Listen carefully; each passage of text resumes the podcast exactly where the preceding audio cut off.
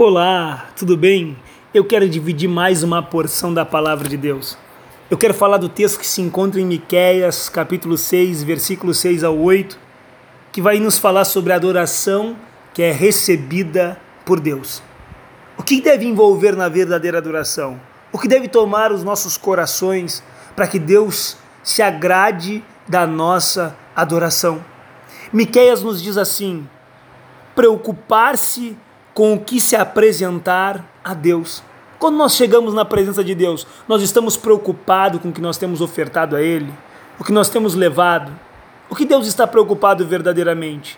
Mateus capítulo 5, versículo 23, Jesus vai nos ensinar o que preocupa a Deus na nossa adoração, no nosso louvor, na nossa oferta. Portanto, se trouxeres a tua oferta ao altar e aí te lembrares de que o teu irmão tem alguma coisa contra ti, deixa diante do altar a tua oferta e vai primeiro reconciliar-te com o teu irmão. Depois vem e apresenta a tua oferta. Deus está preocupado com o que habita no nosso coração. Deus não quer um coração cheio de mágoa, de rancor, mas Deus quer um coração capaz de perdoar. Porque a verdadeira adoração envolve um coração perdoador. Essa é a primeira característica que Miquel nos chama a atenção. Ele prossegue dizendo assim: Me inclinarei ante o de, do Deus excelso.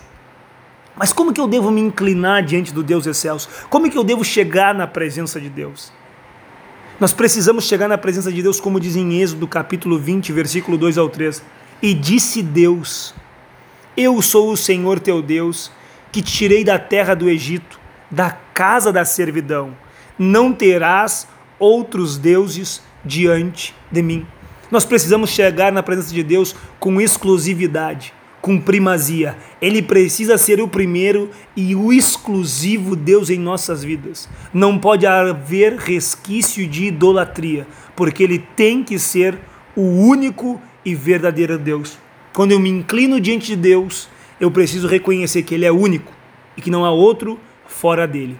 Prosseguindo ainda falando sobre inclinar ante Deus, a Bíblia nos diz assim em Êxodo 20, versículo 7: Não tomarás o nome do Senhor teu Deus em vão. É importante saber o quanto Deus é santo e sagrado e que nós precisamos ter cuidado quando nós falamos do nome dele, nos inclinarmos diante dele com reverência. Outra coisa que nos chama atenção é Mateus capítulo 6, versículo 9, que diz assim: santificado seja o teu nome. Reconhecer que o nome de Deus deve ser santificado por onde nós passarmos e que nós somos instrumentos das mãos de Deus para que as pessoas vejam Deus em nossas vidas. Então, que a nossa vida possa transparecer o santo nome de Deus.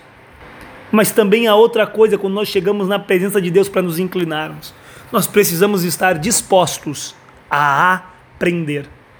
Em Mateus capítulo 11, versículo 28 e 29 nos diz assim: Vinde a mim, todos vós que estáis cansados e sobrecarregados, e tomai sobre vós o meu jugo, e aprendei de mim, porque sou manso e humilde de coração. É estar disposto a chegar na presença de Deus, mas não apenas chegar, mas aprender de Deus. Aprender o que Ele quer para as nossas vidas. Abandonarmos velhas práticas e vivermos a vontade de Deus no nosso dia a dia. Essa é a vontade perfeita de Deus para quando nós nos inclinarmos diante dele. Mas Miqueias não para por aí. E ele fala mais uma coisa no versículo 7 que nos diz assim: Agradar-se-á o Senhor de milhares de carneiros? Será que é na quantidade de coisas que nós fazemos que Deus se agrada? Será que é na quantidade de coisas que nós damos que Deus se agrada? Será que no valor da nossa oferta que Deus se agrada? Não. O que agrada a Deus é o coração voltado em agradar-lhe. Diz Davi em 1 Crônicas, capítulo 29, capítulo 29, versículo 14: Mas quem sou eu e quem é o meu povo que pudéssemos dar voluntariamente essas coisas? Tudo vem de ti, ó Deus, e somente devolvemos o que veio das tuas mãos.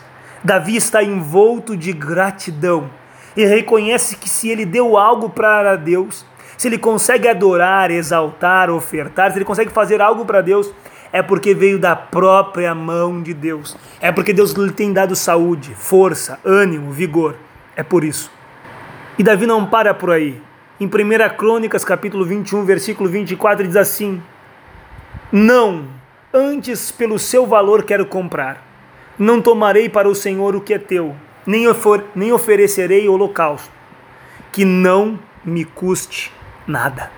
Davi diz que não quer dar algo para Deus que não tem valor para ele, que não tem significado. Davi está dizendo: Eu não dou para Deus o que me sobra.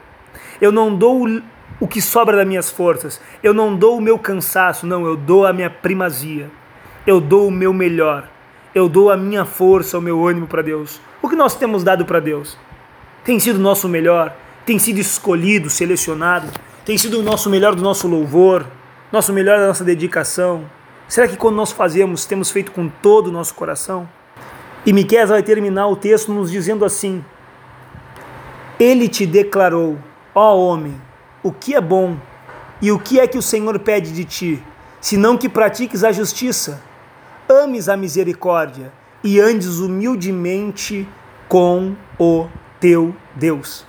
Tudo isso que nos foi falado, preparar-nos para nos apresentar diante de Deus, nos inclinarmos ao Deus, ante Deus excelso, as nossas ofertas diante dele, é tudo com um coração humilde. É tudo buscando praticar a justiça, amando a misericórdia e andando humildemente com Deus.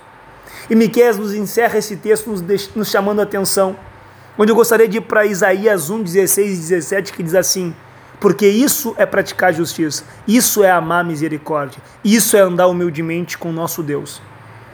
Tire a maldade dos vossos atos, cesse de fazer o mal, aprenda a fazer o bem, pratique o que é reto, ajude o oprimido, socorra aos órfãos e às viúvas. Praticar o que é justo, amar a misericórdia e andar humildemente com Deus é isso. É tirar das nossas atitudes o mal, é cessar de fazer o mal, é aprender a fazer o bem. Deus quer que nós venhamos aprender a fazer o que é bom é praticar o que é reto no nosso trabalho, na nossa casa, no secreto onde ninguém nos vê.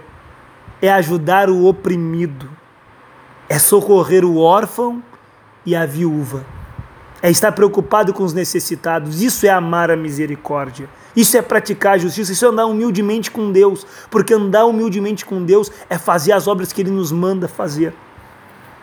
E o Salmo 101, versículo 2 ao 4 nos diz assim: Andarei em minha casa com um coração sincero, ou seja, no secreto, onde ninguém me vê, eu vou andar com um coração sincero, sem engano diante de Deus.